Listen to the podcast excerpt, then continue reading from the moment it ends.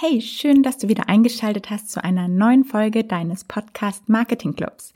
Ich bin Paula Turm und helfe dir, deine Brand oder auch dein Personal Branding durch Podcast Marketing aufs nächste Level zu heben. In dieser Folge bekommst du klare Fakten von mir an die Hand, was die Podcast-Preise angeht und wie du dabei Downloadzahlen auch berücksichtigen solltest. Außerdem verrate ich dir super Tipps, wie du den Erfolg deiner Podcast-Kampagne messen kannst. Also bleib dran!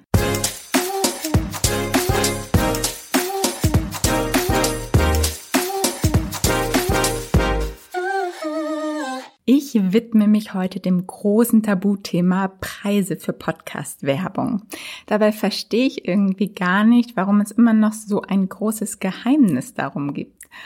Ähm, vielleicht ist die Folge heute auch etwas spannender für Marketers, aber ich denke auch Podcaster können bestimmt noch was für sich mitnehmen. Also, wenn du jetzt sagst, du hast überhaupt keine Zeit, diese Folge anzuhören und willst jetzt Fakten, dann will ich dich auch nicht länger auf die Folter spannen und sage dir einfach mal, der TKP, also der Tausender Kontaktpreis im Premium Podcaster Bereich, geht so ab 1000 Euro los.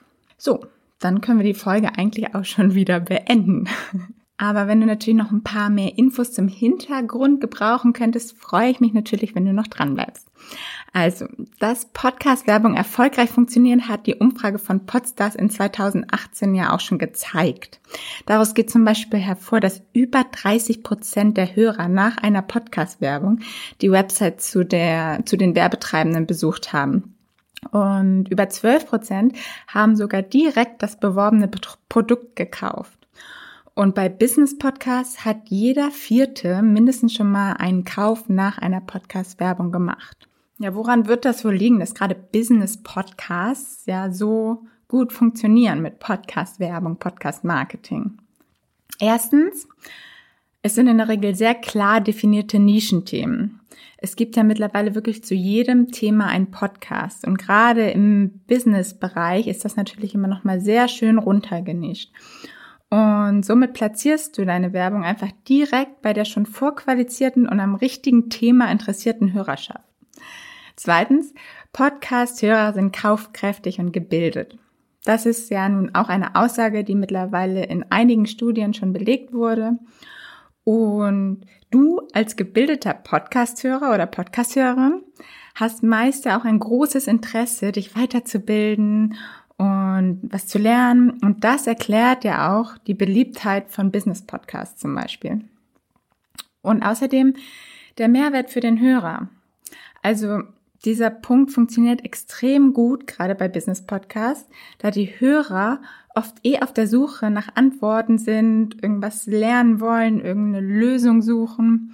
Und wenn hierbei dann die passenden Produkte für eine mögliche Abkürzung oder Lösung des Problems beworben werden, versteht sich das oft mehr als, ja, quasi wie so ein guter Tipp vom Host und super Mehrwert, anstatt als nervige Werbung, die eingespielt wird. Okay, also beziehen wir uns jetzt einfach mal weiterhin auf deutschsprachige Podcasts mit Premium-Zielgruppe. Ich habe eben schon mal kurz den TKP angesprochen, also Tausender Kontaktpreis oder auch im Englischen CPM, Cost per Mill. Ähm, und wie der Name ja schon sagt, ist das der Preis für 1000 erreichte Hörer, also 1000 kontaktierte Personen quasi. Mm, also hast du mal als Beispiel vielleicht 3000 Downloads nach dem IAB-Standard, da komme ich gleich auch nochmal drauf zu, pro Folge. Dann könnte eine Werbung pro Folge bei dir 3000 Euro kosten. Eigentlich ganz easy. Aber natürlich gibt es da auch noch ein paar andere Faktoren, die da vielleicht berücksichtigt werden sollten.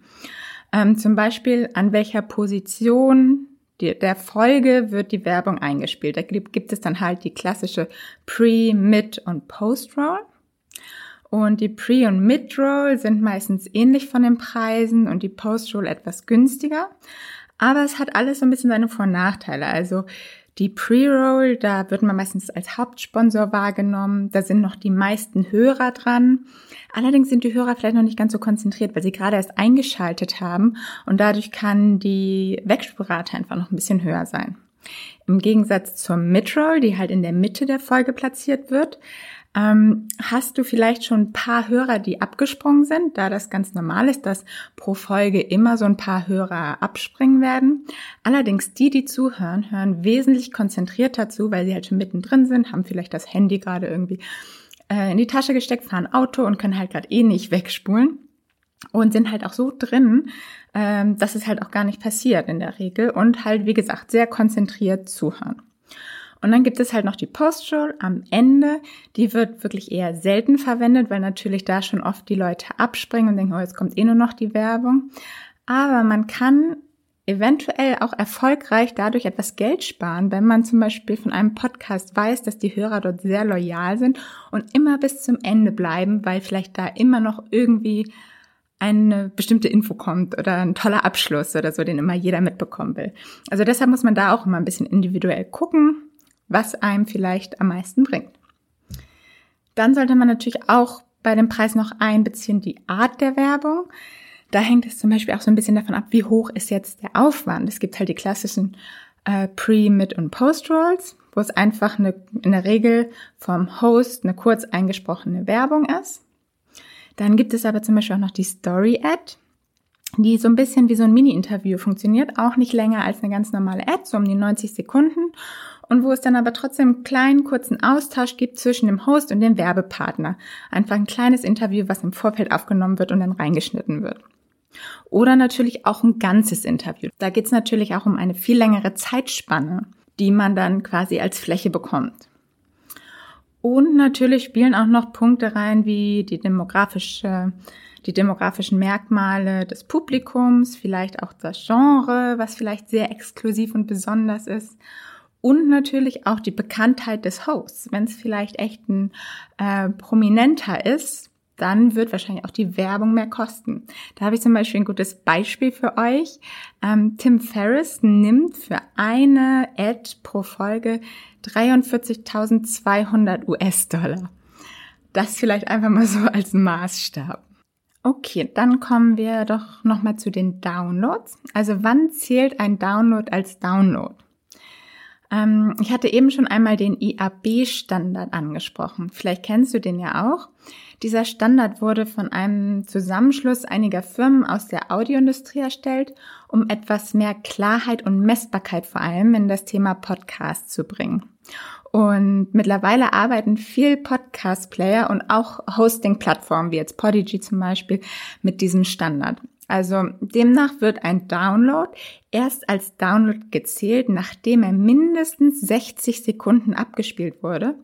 Und auch Downloads derselben IP-Adresse werden nicht doppelt gezählt. Also wenn du jetzt vielleicht deinen eigenen Podcast ein bisschen pushen willst und 300 Mal auf Play derselben Episode klickst, ähm, dann muss ich dich leider enttäuschen da du dir diese Arbeit sparen kannst, ähm, da das alles nur als ein Download gezählt wird.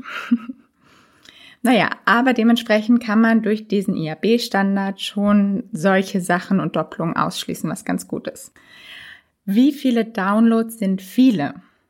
Ja, das ist auch immer eine spannende Frage. Und hier müssen wir nochmal ganz klar zwischen den Entertainment und den Business Podcasts unterscheiden. Ähm, Klar wird so ein Fest- und Flauschig-Podcast, der die breite Masse anspricht, ganz oben in den Charts landen und wohl alle Business-Podcasts übertrumpfen, die es so gibt. Dafür hast du hier aber auch wieder nicht so eine klare Zielgruppe. Das hört halt, wie gesagt, die breite Masse. Ähm, und schon ab 1000 Downloads, würde ich sagen, pro Folge in der richtigen Nische kann sich Podcast-Werbung super lohnen. Bei ganz speziellen Nischen vielleicht sogar noch weniger. Also es kommt halt wirklich immer drauf an, wie wertvoll diese Zielgruppe ist. Und vielleicht gibt es da ja auch gar nicht so viele, so viele Leute. Krass ist das wenig, denkst du dir jetzt vielleicht?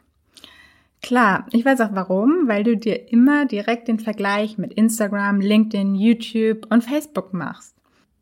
Aber ich will dir einfach mal zur Veranschaulichung einen ganz guten Vergleich geben, denn durch die geringen Streuverluste beim Podcast und das starke Vertrauen zum Host vor allem, was wirklich unvergleichbar ist, kannst du im Business-Podcast-Segment eigentlich davon ausgehen, dass einige tausend Podcast-Hörer eine ähnliche Kraft besitzen wie einige Millionen Instagram-Follower.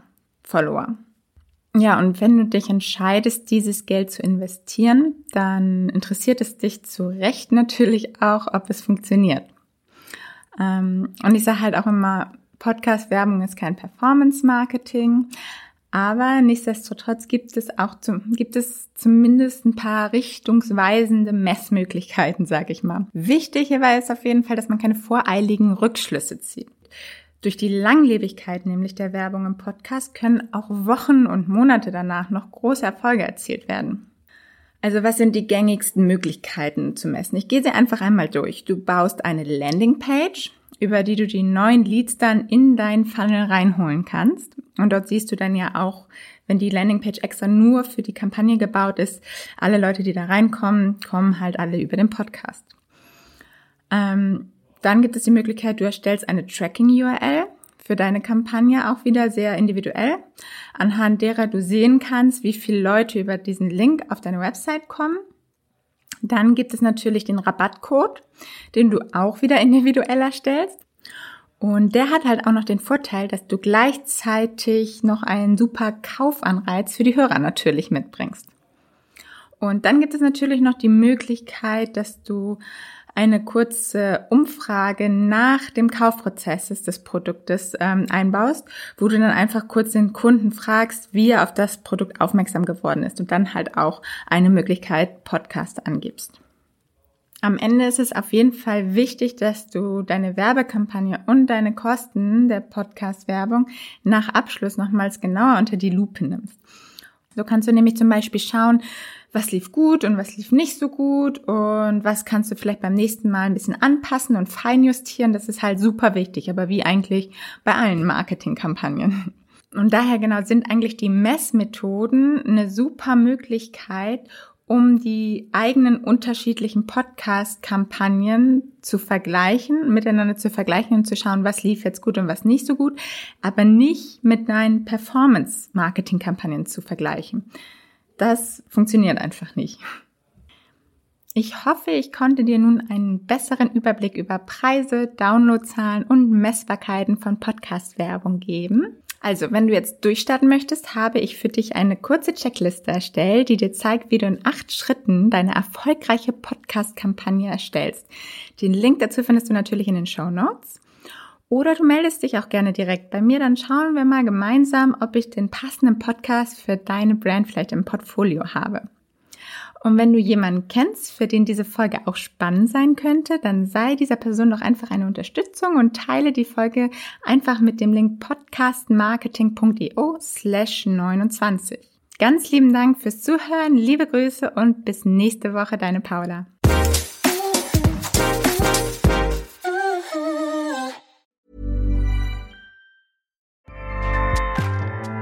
ACAST powers the world's best podcasts.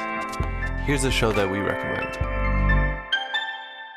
The Real Housewives is a guilty pleasure for most, but if you're looking to not feel guilty about that pleasure, tune in to Everything Iconic with me, Danny Pellegrino, where I break down all the messy moments and behind the scenes antics of Bravo's popular franchise. And on Everything Iconic, I also interview celebrity guests like Kelly Ripa, Kiki Palmer, Drew Barrymore, Cameron Diaz, and more about their guilty pleasures, their past work, and so much more. So if you're pop culture obsessed and find yourself watching way too much reality TV like me, tune in to Everything Iconic with Danny Pellegrino wherever you listen to podcasts.